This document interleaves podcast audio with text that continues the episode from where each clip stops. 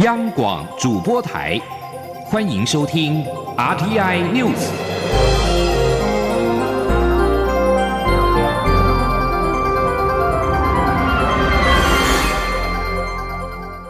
听众朋友您好，欢迎收听这节央广主播台提供给您的 RTI News，我是张顺祥。在遭到国际批评忽略台湾之后，世界卫生组织 WHO 十七号再度辩解，与台湾有定期对话。强调与所有抗疫国家学习很重要之外，更首次赞扬台湾的防疫表现。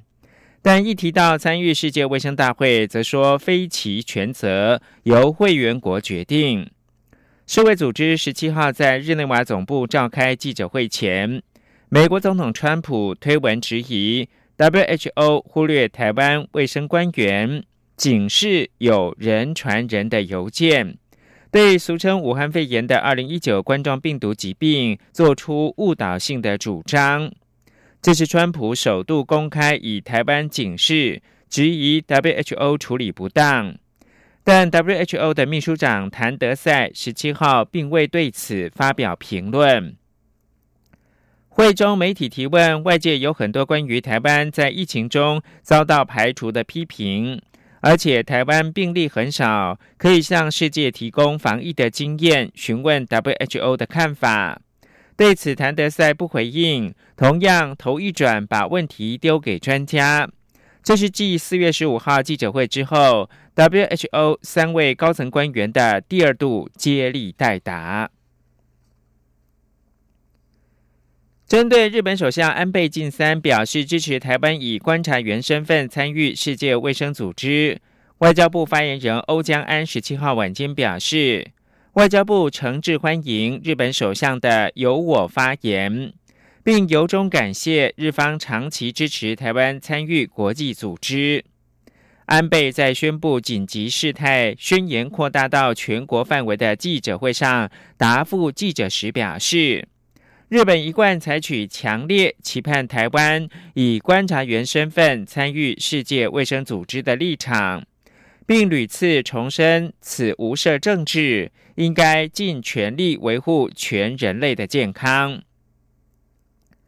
此外，北美洲台湾人医师协会以及台湾人公共事务会致函美国总统川普，呼吁川普在重新检视美方对世界卫生组织金援之际。也应该一并检讨前总统克林顿留下的三部政策，支持台湾成为世卫的会员。时任美国总统克林顿一九九八年访问中国期间表示，美国不支持台湾独立，不支持一中一台，也不支持台湾加入需要国家身份的国际组织。联名信函表示，美国目前政策只支持台湾。争取是为观察员身份，但这其实是克林顿时代三部政策的遗嘱。信函还强调，支持台湾成为世卫正式会员对美国有利。川普应该推翻三部政策，相信台湾越多的参与，会为世卫带来越多正面的改变。而根据了解，世界医师会发文给世界卫生组织。呼吁世界卫生大会能够再对台湾代表团敞开大门，以开创新局。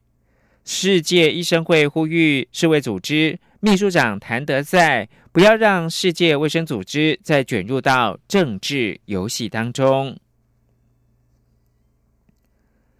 中央流行疫情指挥中心宣布，台湾十七号并没有 COVID-19 武汉肺炎确诊新个案。这不仅是连续二天零确诊，也是本周第三度没有新增个案。对此，指挥中心陈时中表示，台湾疫情目前是呈现趋缓的。请听央广记者肖兆平的采访报道。在一连串防疫作为下，国内 COVID-19 武汉肺炎疫情近期有趋缓迹象。中央流行疫情指挥中心十四号宣布单日零确诊，十五号虽然有新增两起个案，但都是境外移入。接着十六号又宣布零确诊，十七号也没有新增病例。换言之，国内确诊总人数连续两天都维持在三百九十五人。虽然国内最近疫情零确诊，但国际疫情还是相当严峻。指挥中心指挥官、卫生福利部部长陈时中就说，台湾疫情可以说是处在趋缓阶段。他说：“当然可以讲是有趋缓嘛，但是如果你刚才用刚才那个那个。”我们看美国讲说啊，要两周连续哈确诊病例数往下降。啊，我们其实现在本土的案例都几乎都是维持在零或一嘛，所以你就如果用这个指标来看，我们是属于平稳的哈。为了守住防线，陈时中除了重申社交距离与个人卫生提醒外，他也透露指挥中心规划要进一步对东南亚入境的民众加强管制。陈时中说：“除了说在欧美哈进来以后，我们要有一个比较严格的居家检疫，或是到检疫旅馆，或者到我们的集中检疫所哈这样的一系列的方式，希望把这样的一个哈检疫能够做得更好。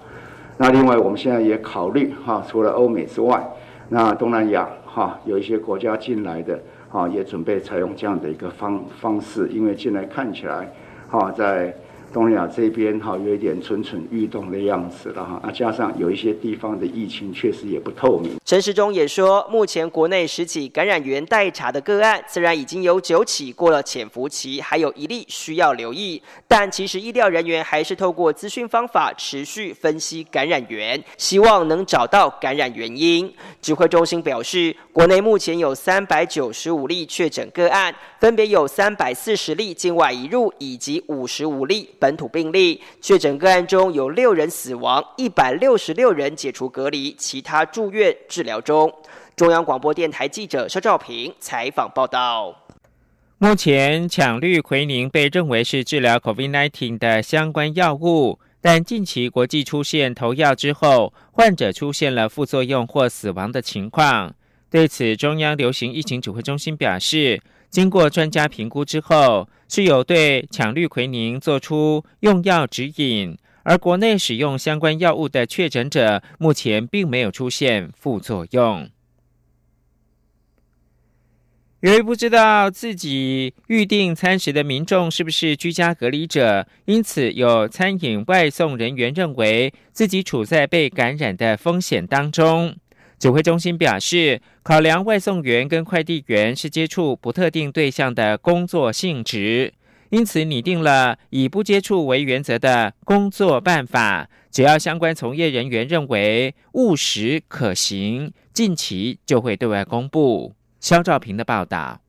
台北市美食外送产业工会十七号到中央流行疫情指挥中心前大吐苦水，说送餐时经常遇到没有诚实告知自己是居家隔离者的实际情况，希望指挥中心可以帮帮忙。对此，中央流行疫情指挥中心指挥官、卫生福利部部长陈时中十七号在例行记者会上表示，包含餐点外送人员以及邮务室都是属于接触不特定对象的工作人员，在考量相关风险下，指挥中心也决定要找相关从业人员一起讨论解决方法。陈时中说：“好，相关可能会跟不特呃不特定对象。”好，有这样的一个接触的机会。那一方面站在我们居家隔离、居家检疫的一个保密上，好的一个需要。但是呢，确实这样子也不能排除这样可能的风险。好，所以我们大概进来，我们会找相关的外送员哈，他们的这些相关的人员，那还有邮局，好，相关在这样递送之间会遇到不特定的风险。那我们也拟定了一个办法。然后找他们来一起来谈一谈，好看实际上的运作怎么样？陈时中进一步表示，原则就是不要透过标记以及不接触的方式来达到签收目的。他说：“好，怎么样不接触又能够达成送达的目的跟签收的效果？那在法律上面用什么样的方式才能够达得到这样的一个效果？哦，大概不会选择说去标记标注这样的一个方式。”好是怎么样让他们这些人在做的时候可以直接不碰到？好，那然后又可以收得到钱。指挥中心表示，近期就会找相关单位与人员进行讨论，如果认为方案可行，就会马上公布。中央广播电台记者肖兆平采访报道。陈时中十七号还宣布，为让药局跟卫生所喘息，十九号开始周日将停卖口罩，呼吁民众尽量使用网络来购买口罩。此外，国军口罩需求近来引发各界关注。国防部表示，为了确保国军的战力完整，经向中央流行疫情指挥中心说明实际的需求之后，行政院政策决定。全数满足国军防疫跟战备需求，全军每人每天发一片，一共是十八万九千片，而所需的相关预算全数由政府来支应。国防部表示，口罩将会采梯次拨补，十八号就会开始配送。COVID-19 疫情跟制造业供应链的关联，经济部次长林全能十七号表示，供应链虽然在疫情爆发之初受到影响，但国内厂商多以库存原料或不同的生产基地间的支援跟转移等方式来应应，目前可以说是顺利度过最困难的时间。但政府后续仍然会跟业者保持联系，随时做出适当的应应处理。请听央广记者王兆坤的报道。经济部次长林全能表示，由于疫情开始之初，中国有很多城市封城，供应链确实受到影响。但当时厂商多有库存原料作为因应，且目前看到许多城市解封，当地台商复工状况大概都超过八成以上，表示生产正在恢复。另在东南亚地区，经济部掌握到的当地厂商生产供应状况，还是维持相当正常顺畅的情形。林全能指出。因为台湾的防疫成效良好，台湾在地厂商的生产供应情况一直都很好。接下来会持续与业者密切联系，掌握动态，随时了解厂商需求，做出适当应应处理。他说：“发生初期的时候，其实我们的厂商都备有库存。”那库存的部分是可以来应应这个呃短期的一个这个呃供应没有办法上来的一个状况。我想这个部分已经度过这样的期间，那我们也没有看到说哦因为断料而怎么样的一个呃生产而遭到这个这个中断的一个状况。所以可能已度过第一季难关，但第二季是否会因欧美地区的严峻疫情而造成订单减少？林全能表示，国际欧美疫情确实会影响第二季订单，厂商们都在密切观察疫情发展。只是目前还无法具体掌握影响幅度，而政府一直都与业者密集交换意见，以及时提出应应作为。他说：“我们虽然没办法哈很精准的去告知大家说，哎，我们现在的订单到底会受到多少影响。不过这一块我们密切的跟厂商在呃这个做呃密切的互动，来掌握他们现在所所发现的一个状况，然后就这个所发现的状况，我们会做这个适当的应应处理。此外。”针对人保、英业达、日月光等大厂开始实施无薪假的相关报道，林全能澄清指出，这纯属不实的报道。因为经济部向这些厂商了解之后，他们都很明确表达没有所谓实施无薪假的状况。林全能并认为，国内制造业目前都在坚守正常营运状况，希望能与员工携手合作，共度难关。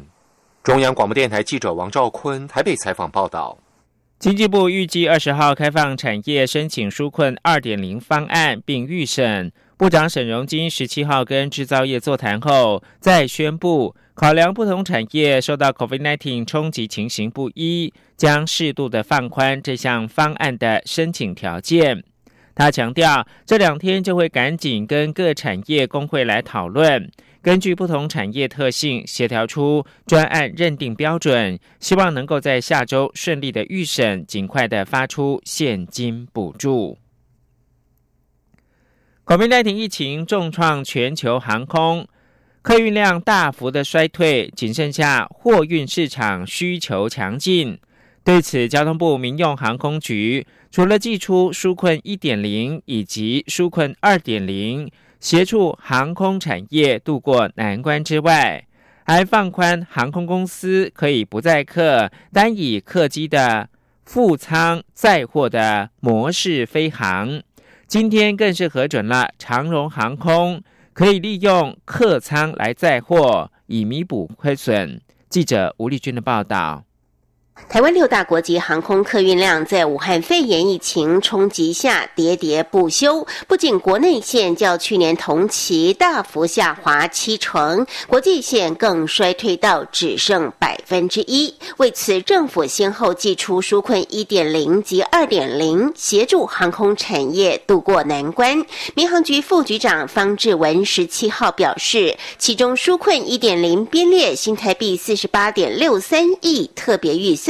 针对航空公司、机场、空厨与地勤等大约三百五十五家业者，补贴降落费、机库使用费及权利金等，目前已补贴了十三点七亿元，达成率百分之二十八。同时，业者相关的房屋、土地租金等费用也缓收四个月，目前已缓收二点五九亿元。另外，防疫物资也已补助了一千万。至于纾困二点零也提供总额度五百亿的贷款利息补贴，以缓解航空产业现金流不足的困境。目前已有十一家提出申请，规模达四百九十五亿元。此外，由于目前航空产业只剩货运市场需求强劲，因此民航局也从三月二十八号起放宽航空公司可以不载客，单以客机的副舱载。货的方式飞航，以弥补客运的亏损。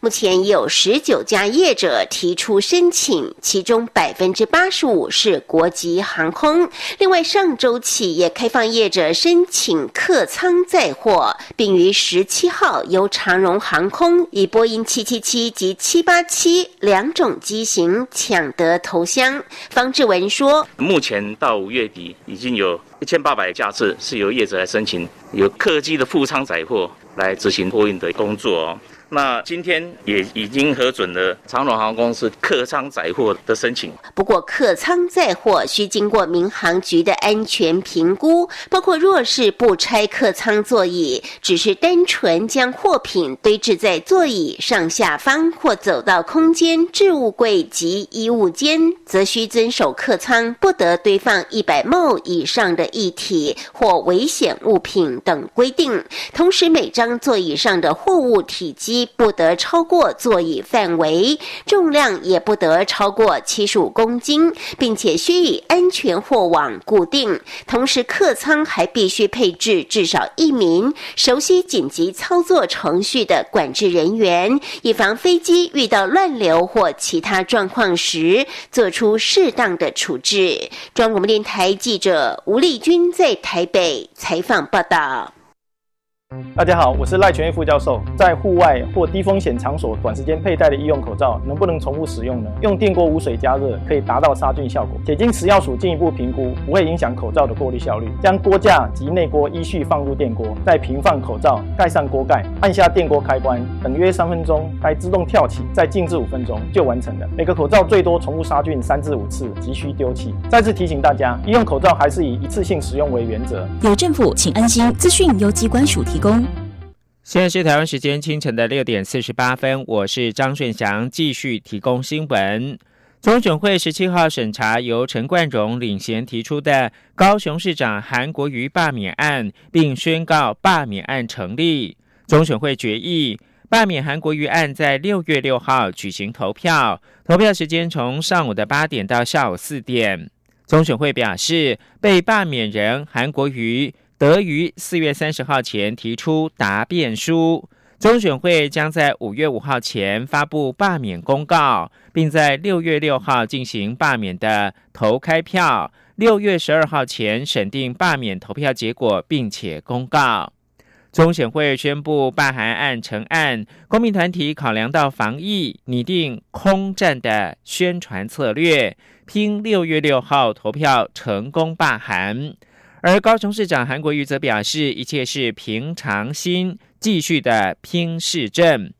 韩国瑜对罢免案提出申请停止执行，台北高等行政法院十七号也驳回。对此，国民党文传会主委王玉明表示，党中央将配合韩国瑜的应应策略，并全力协助推广高雄市政的成绩。王玉敏说。包括了路平、灯亮等高雄市政绩都经得起考验。希望高雄市民能够回头检视韩国瑜上任至今，在三位副市长的共同努力下，为高雄市民所做的事情。对此，民进党发言人何伯文表示，民进党中央尊重民间发起罢韩活动民意，台湾是民主的社会，人民有选举跟罢免民选首长的权利，政治人物必须要虚心的接受。何伯文并且说，韩国瑜市场应该正面的回应人民的声音，无需惧怕民意的检验。焦点回到立法院三读通过的法案，为了营造友善的投票环境，立法院会十七号三读修正通过了总统、副总统选举罢免法以及公职人员选举罢免法。未来总统、立委等选举，民众可以带六岁以下儿童进入到投票所。请听央广记者刘玉秋报道。二零二零总统立委大选时，因民众投票不能带幼儿进入投票所投票，引发民怨。为了便利有照顾儿童需求的选举人行使投票权，并参照《儿童及少年福利权益保障法》中有关父母、监护人或其他实际照顾儿童之人不得十六岁以下儿童独处的规定，立法院会十七号三读修正通过《总统、副总统选举罢免法》与《公职人员选举罢免法》，增列选举人照顾之六岁以下儿儿童得进入投票所的规定。对此提案修法的民进党立委赵天麟表示，修法通过后，未来家长及其照顾的六岁以下儿童将可一起进入投票所，营造友善投票环境。而霸含投票渴望就能适用相关规定。我是自己一个人带着这个小孩子幼童，那我可能就会面临了到底是安全以及投票权利上面的一个啊天人交战。那我觉得生养育友善应该从头做起，投票的投。那在总统公告之后。家长跟他所其照顾六岁以下的儿童，就可以一起进入投票所。中选会啊，如果正式有宣告六月份要进行的这个罢免案的投票在高雄，就可以使用这个法律。此外。虽然现行总统、副总统选罢法、公职人员选罢法中规定，如果身心障碍者不能自行圈选选票，可以依其请求由家属一人在场代为圈投，但为考量弹性实务需求，这次修法也放宽身心障碍的选举人可以由家属或陪同的人一人在场，例如照护人员协助代为圈投。若无家属或陪同的人在现场，由投票所监理员依据本人意思，眼同协。助带回圈头，同时三读通过的条文中也增订，投票进行期间穿戴或标示政党、政治团体候选人旗帜、徽章、物品或服饰不服制止者。及干扰开票或妨害他人参观开票者，主任管理员应会同主任监察员令其退出投开票所。而除了行动电话之外，智能手表以及平板电脑等各式器材也具有摄影功能。为保障秘密投票原则，这次修法也明定，除了公务外，任何人不得携带行动电话或具摄影功能的器材进入投票所，但已关闭电源的行动装置不在此限。中广电台记者刘秋采访报道。而为了加快围老建筑物的重建，立法院也三读通过了